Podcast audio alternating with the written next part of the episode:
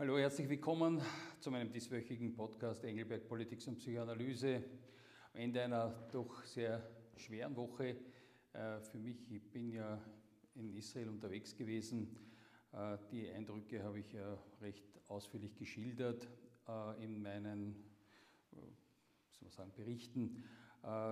Es gibt aber sozusagen im Nachgang einige Überlegungen auch dazu, auch wieder zurück in Wien, über die ich ganz gerne reden möchte.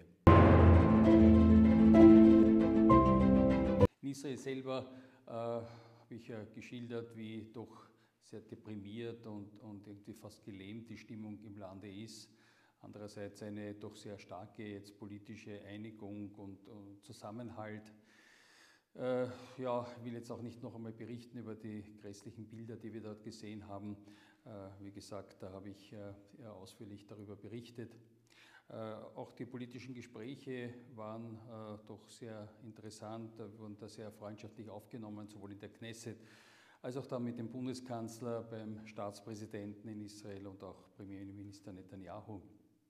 Eines der interessanten Gespräche war natürlich auch äh, zum Beispiel gerade jetzt ganz aktuell das Verhalten der EU, äh, wo ja sehr gerungen wurde um äh, eine Resolution, was äh, jetzt diese Situation betrifft.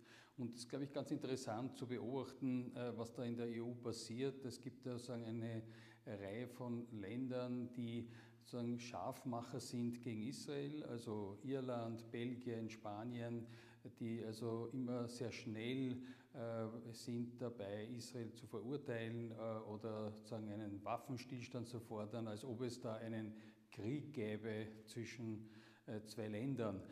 Und auf der anderen Seite eine doch wachsende Zahl an Ländern, eben auch Österreich, äh, Tschechien und so weiter, äh, auch Deutschland, die das erkennen und auch aussprechen, was Sache ist, nämlich dass es da um einen fürchterlichen Terroranschlag ging und es jetzt um den Kampf gegen eine Terrororganisation geht und es da nicht darum gehen kann, einen Waffenstillstand zu machen. Es geht darum, tatsächlich so wie mit der ISIS in Syrien und im Irak einfach eine Operation durchzuführen, um diese Organisation zu, sagen wir, zu zerstören oder äh, einfach äh, einzudämmen.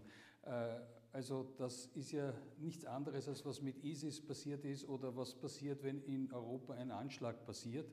Äh, da kann man ja auch nicht sagen, okay, da gibt es Geiselnehmer, Attentäter und jetzt die Polizei, die die sucht und da sagt man, okay, nein, wir machen einen Waffenstillstand. Also ich denke, das ist schon eine Bewusstseinsbildung, die da notwendig ist. Das Gute ist, dass es da äh, eben mit Österreich auch andere Länder gibt in Europa, die das sehr viel klarer sehen.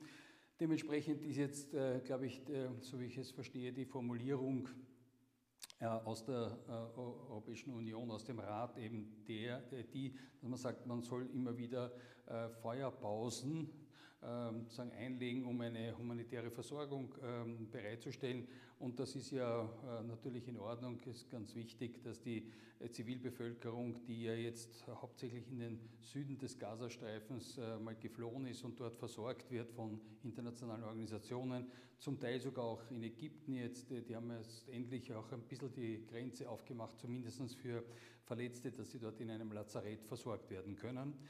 Äh, das Interessante dabei ist, dass ähm, wir wurden von, von Familien, von gefangen genommenen Geiseln auch darauf angesprochen, dass so viele Leute äh, im Westen äh, besorgt sind über den Zustand der Zivilbevölkerung im Gazastreifen, aber auf der anderen Seite zum Beispiel niemand verlangt und auch die Europäische Union nicht verlangt, dass dem Roten Kreuz zum Beispiel Zutritt gewährt wird zu den Geiseln, die zum Teil ja auch medizinisch versorgt werden müssen.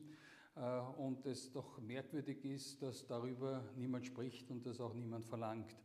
Äh, also jedenfalls äh, denke ich, dass wir hier, ich habe das in meiner Rede im Nationalrat ja auch so gesagt, unseren moralischen Kompass auch immer wieder im Auge behalten müssen oder auch neu kalibrieren müssen, dass wir gewisse Prioritäten irgendwie aus dem Auge verlieren und uns da von einer Propaganda der, der, der Hamas und, und der, der sagen, Unterstützer wie ähm, der Iran und andere Länder einfach da nicht blenden lassen dürfen. Äh, sehr irritierend ist da auch das Verhalten der UNO. Äh, Generalsekretär Guterres hat da, äh, wie ich finde, sehr, sehr befremdliche Worte gefunden, wo er auch wieder gleichsetzt den, dieses Massaker, das da angerichtet wurde, mit den jetzt militärischen Aktionen der Israelis äh, um eben die Hamas-Organisation zu zerstören. Also ähm, das äh, löst wirklich ein unglaubliches Befremden aus, wenn man sich überlegt, dass ja die Vereinten Nationen sozusagen im Schatten und unter dem Eindruck des Holocaust gegründet wurden äh, und äh, auch das, oder das Ziel hatten, dass so etwas nie mehr wieder vorkommt. Und angesichts dessen, dass wir jetzt davon sprechen, dass es da wieder einen Tag eines Holocausts gab, äh, spricht dann der Generalsekretär dieser nämlichen äh, UNO äh, davon, dass es hier ja nicht im luftleeren Raum passiert ist oder so. Also das ist mir wirklich unverständlich und es ist eigentlich unentschuldbar, dass der Generalsekretär der UNO solche Worte findet. Das, was, glaube ich, auch ganz wichtig ist, ist jetzt, was Österreich betrifft, dass wir einerseits Demonstrationen gesehen haben, die klein waren, aber trotzdem auch, ähm, äh, also auch von den Slogans, äh, doch äh, sehr, sehr radikal gegen Israel, aber auch antisemitisch waren, eigentlich zur Zerstörung Israels aufgerufen haben, äh, weil das ja sozusagen nur so ein Code ist, weil äh, auf dem Plakat sogar zur Einladung zu der Demonstration stand, From the river to the sea, Palestine will be free und damit meint man eben auch die Zerstörung Israels. Äh, also äh, das heißt, es gab kleine, aber doch radikale Demonstrationen, wo die Polizei jetzt einmal darauf so reagiert hat, dass sie vor allem die Identitäten festgestellt hat und äh, Ordnungsstrafen verteilt hat.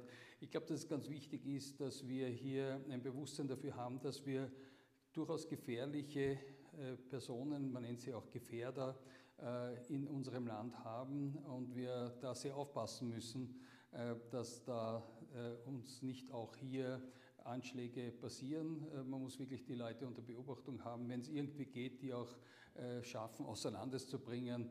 Also das ist schon eine große Aufgabe, die uns bevorsteht.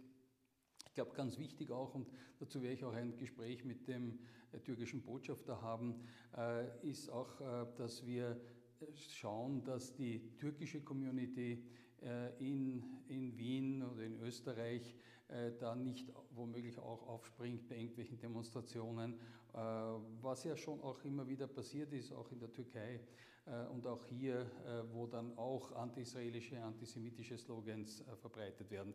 Also es ist ganz wichtig, dass das sozusagen auch unter Kontrolle bleibt. Und last but not least natürlich die Berichterstattung in österreichischen Medien. Äh, wo man eben sehr darauf achten muss, dass das wirklich ausgewogen ist, dass man nicht schnell reinfällt auf Propagandameldungen äh, der Hamas und befreundeter Organisationen oder Staaten. Äh, da sind wirklich die Journalisten und auch wir Politiker gefordert, ähm, nicht schnell auf sowas hineinzufallen, einen Faktencheck zu machen und, und natürlich schon auch äh, zu, die Frage zu stellen oder eine Klarheit darüber zu haben, wer ist da glaubwürdiger? Ist das wirklich eine Terrororganisation wie die Hamas äh, oder äh, ein demokratischer Staat mit, äh, mit sozusagen Pressefreiheit und äh, mit einer Transparenz äh, wie Israel, also ein Staat wie unser einer und deren Meldungen und, und, und Zahlen. Also äh, ich glaube, da ist es ganz wichtig, auch ein Bewusstsein dafür zu bilden. Da wird mein Zugang sein, auch weiterhin mit Journalisten, auch mit dem ORF äh, in einem direkten Kontakt zu stehen, äh, um einfach das einzufordern, was eigentlich eine Selbstverständlichkeit sein sollte, nämlich eine objektive und sachliche Berichterstattung. Jetzt doch eigentlich für heute dann auch schon alles als Rückblick auf diese Woche, weil es einfach doch so im Starten dieser Geschehnisse in, in und um Israel sind und waren. Äh, wir hoffen alle, dass äh, Zeiten doch auch besser werden wieder äh, und ich hoffe dann auch wieder positivere, optimistischere Szenarien irgendwie präsentieren zu können. Das war es einmal für heute. Freut mich, dass Sie dabei waren bei Engelberg Politik und Psychoanalyse. Freue mich, wenn Sie auch nächste Woche wieder dabei sind. Wiedersehen.